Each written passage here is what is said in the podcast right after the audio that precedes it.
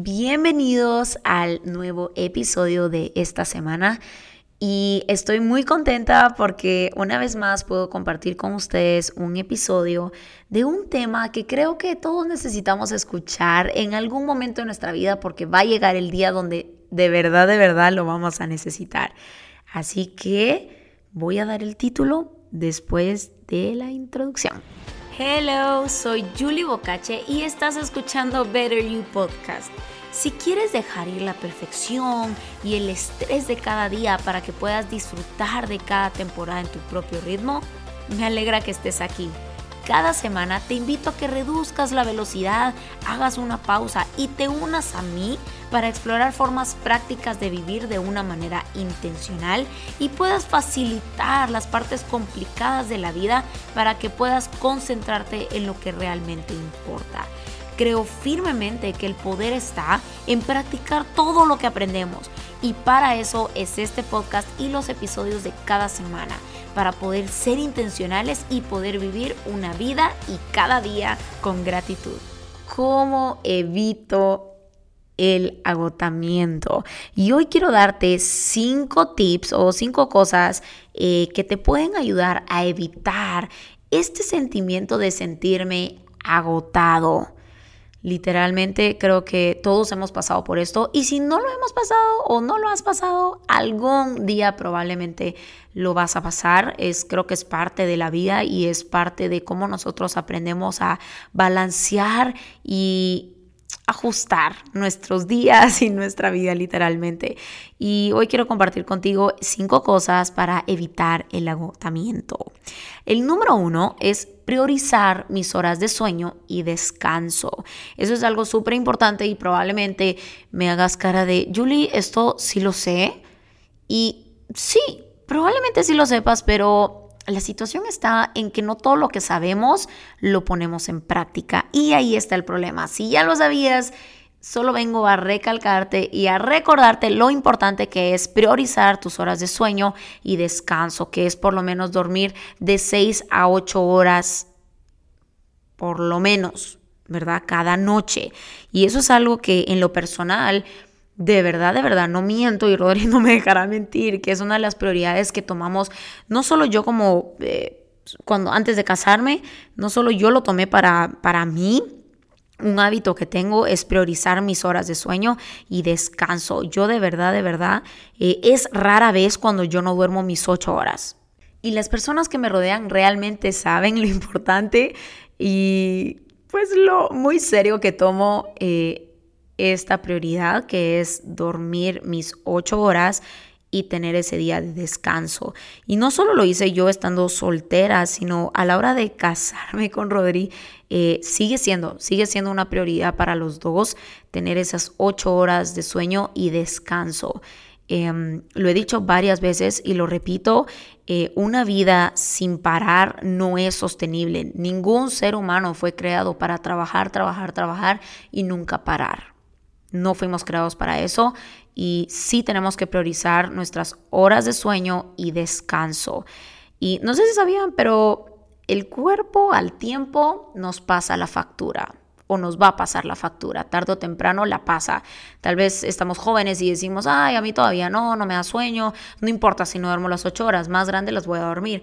Y no, la situación está que la factura del cuerpo no lo pasa ya cuando estamos más grandes y es la factura de lo que no dormimos estando jóvenes. Entonces, eh, sí, es otro de los beneficios de dormir eh, esas ocho horas y tener ese buen descanso y buen sueño. Entonces, ese es el tip número uno para evitar el agotamiento.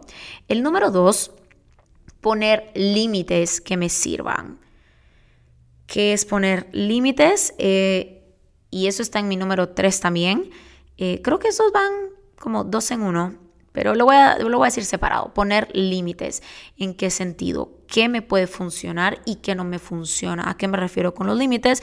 A lo mejor voy a dejar de comprometerme en cosas que yo sé que no puedo comprometerme. ¿verdad? No, no sé por qué muchas veces, o no muchas veces, casi siempre, tenemos la necesidad de decir sí a todo. Y cuando decimos sí a todo, eh, nos cuesta más porque decimos sí a todo, pero realmente, así en serio, háganse la pregunta, eh, no quedamos bien con nada. O sea, tratamos de hacer todo, pero como tenemos tanto que hacer, no nos dedicamos a hacer una cosa bien, entonces tratamos de hacer todo a medias, entonces tampoco quedamos bien y es poner límites que nos funcionen, ¿verdad? Otro de los límites que nosotros tenemos con Rodri es, eh, por ejemplo, dejar de usar la tecnología por lo menos una hora antes de ir a dormir.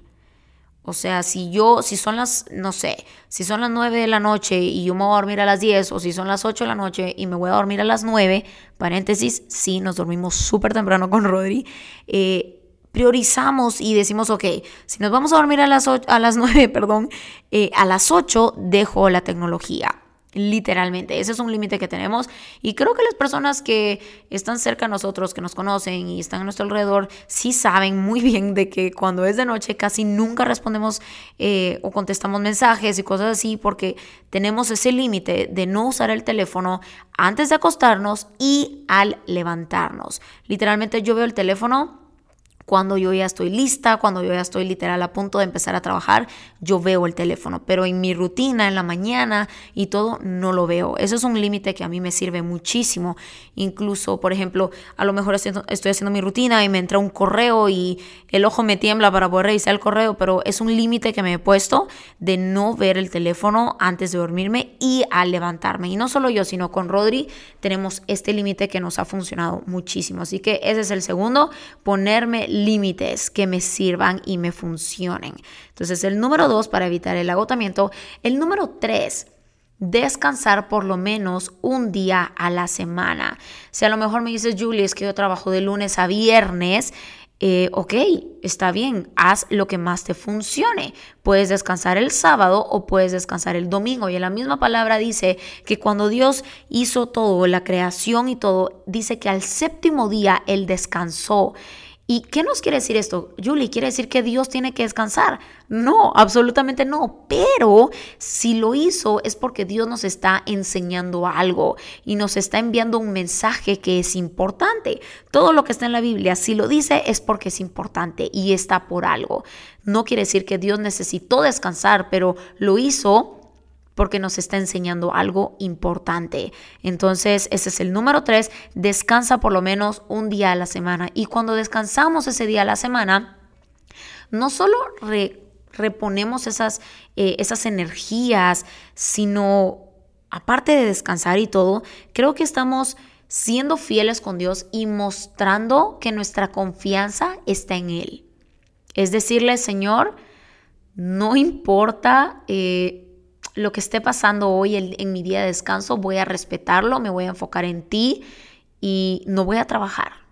Quiere decir que para las personas que somos un poco workaholics, me incluyo en, esa categoría eh, que no está tan bien, no está bien, eh, nos puede costar un poco ese día de descanso, porque tenemos o sentimos esa necesidad de querer trabajar y, y tenemos este pensamiento de si no trabajo todo se va a parar. Mentira, la vida sigue, todo continúa y no se va a caer nada por un día que yo descanse. Eso no quiere decir, porque también conozco el otro, el otro extremo, de, ah, ok, tengo mucho que hacer y no estoy siendo responsable y voy a descansar.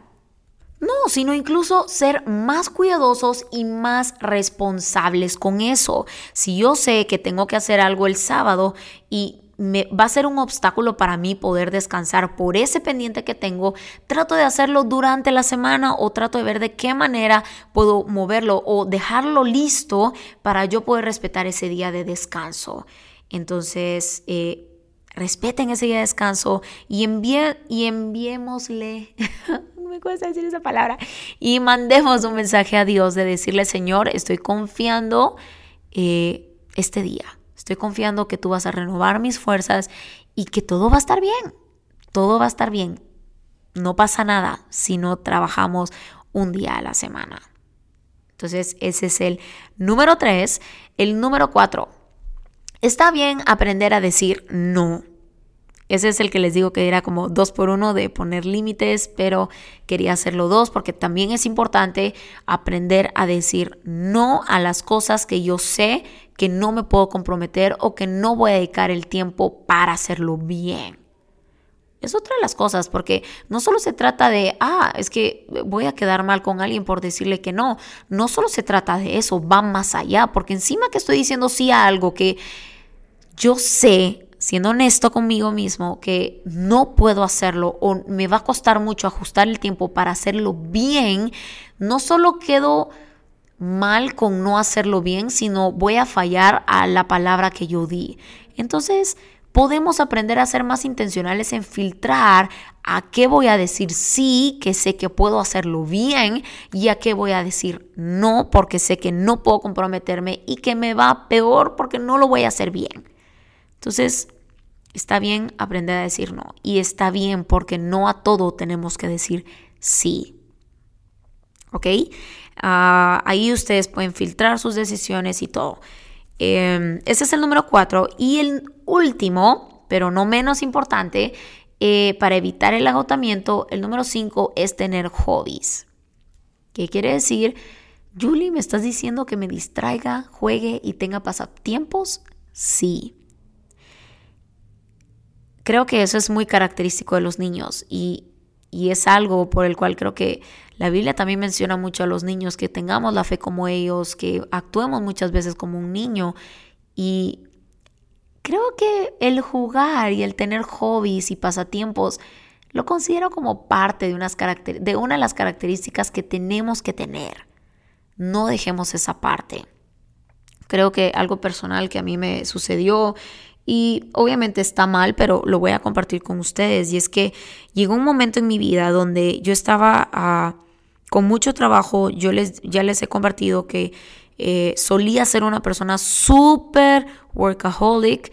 Y en esa etapa he aprendido que eso no está bien y de verdad, de verdad, vivo mucho más relajada, eh, en, en, el tiempo que tengo que hacerlo, soy responsable, claro que sí, pero no me afano y no meto más trabajo cuando yo sé que no puedo más, no me exploto a mí misma. Entonces, en una etapa eh, en mi vida donde tenía mucho trabajo y tenía esta mentalidad de workaholic, trabajar todo el tiempo y si no es trabajo no vale la pena hacerlo, de verdad.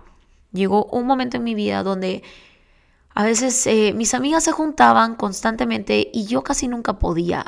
Y lo noté cuando las personas a veces me hablaban o me escribían y me decían, hola Julie, ¿cómo estás? Mira, yo sé que estás ocupada, pero quería ver si tienes un tiempo para esto, o quería ver si podemos juntarnos a platicar, no te he visto, etcétera, etcétera.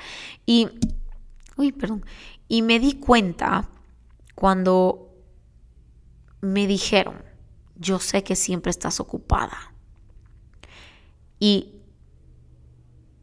de verdad me dejó pensando y dije, ouch.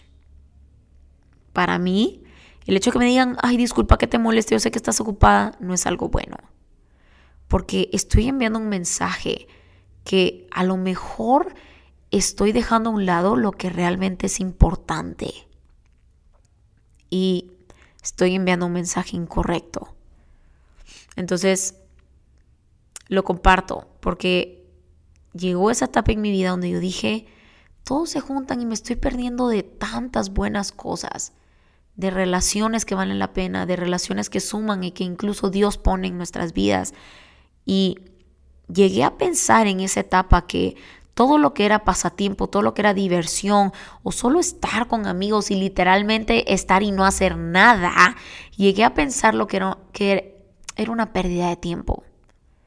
Y corrijo eso.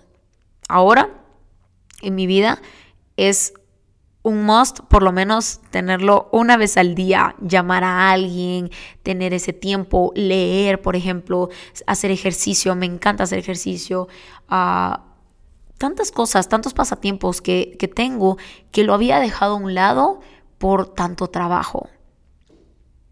Entonces, sí, es otra de las maneras en cómo puedo evitar este agotamiento dedicarle tiempo por lo menos una vez a la semana de salir a jugar, salir a caminar, hacer algo que te gusta, que a lo mejor dices, ala, yo desde que soy niño me encantaba hacer esto y lo dejé de hacer. ¿Por qué? Porque crecí. Crecer no es sinónimo a dejar de jugar, a dejar de tener un hobby, un pasatiempo.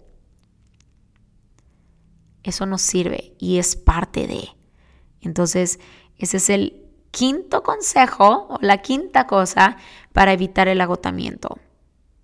si a lo mejor me dices, Julie, estoy pensando en qué pasatiempo tengo y realmente no se me viene ninguno a la cabeza, prueba.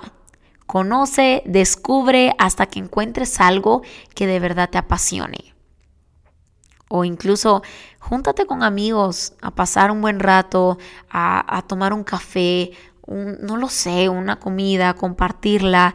Eh, algo que me encanta hacer es, sacar a mi abuelita. Eh, eh, me gusta ir con mi abuelita, con la Yaya. No sé si la conocen, pero casi siempre la saco en mis redes sociales. Eh, me gusta sacarla, llevarla, traerla, ir a un café y literal solo pasarla con ella. Y también es uno de mis pasatiempos que tengo, dedicarle tiempo a ella. Em, también con amigos, pintar con mi esposo, eh, todo eso es parte de salir a caminar, eso disfruto muchísimo con Rodrigo, o incluso algo que hacemos todos los días, por eso digo que es algo que eh, puse en práctica y fue intencional todos los días, que cada vez que eh, llegaba de trabajar con Rodri, cuando llegábamos, lo que hacíamos es ir directo a nuestra ventana donde tenemos una vista hermosa, que a veces he publicado también en mis redes sociales, decimos, wow, y solo es estar y, y apreciar ese paisaje que Dios nos dejó en esa tarde y hacernos una taza de café y solo verla y platicar de nuestro día. Entonces, estas son las cinco cosas eh, que les quería compartir en este episodio para evitar el agotamiento. Muchas veces por estar en el día a día, vivir de una manera tan ah, como apresurada, nos agotamos y nos perdemos de lo lindo de cada día, de los detalles de cada día y de lo lindo que tiene eh, Dios para nosotros en esta vida. Así que espero que te puedan servir estas cinco cosas, que las puedas poner en práctica o que incluso puedas, si ya las tienes, que puedas incluso mejorarlas o buscar nuevas formas para eso. Así que espero que tengas un buen día, una buena semana, eh, cualquiera que sea el día que estés escuchándolo, este episodio. Eh, que puedas ponerlo en práctica y si sabes de alguien que necesita escuchar esto, envíaselo o públicalo, compártelo con los que te rodean o, o que sabes que les puede servir. Me encantaría ver esas publicaciones, tu proceso y si te sirvió y si te gustó también. Así que, sin nada más que decir, espero puedas ser intencional en esto y que una vez lo pruebes, puedas decir, la Julie tenía razón y recargué energías y me siento mejor. Te puedo asegurar que tu vida va a mejorar una vez eh, ponemos en práctica estas cinco cosas.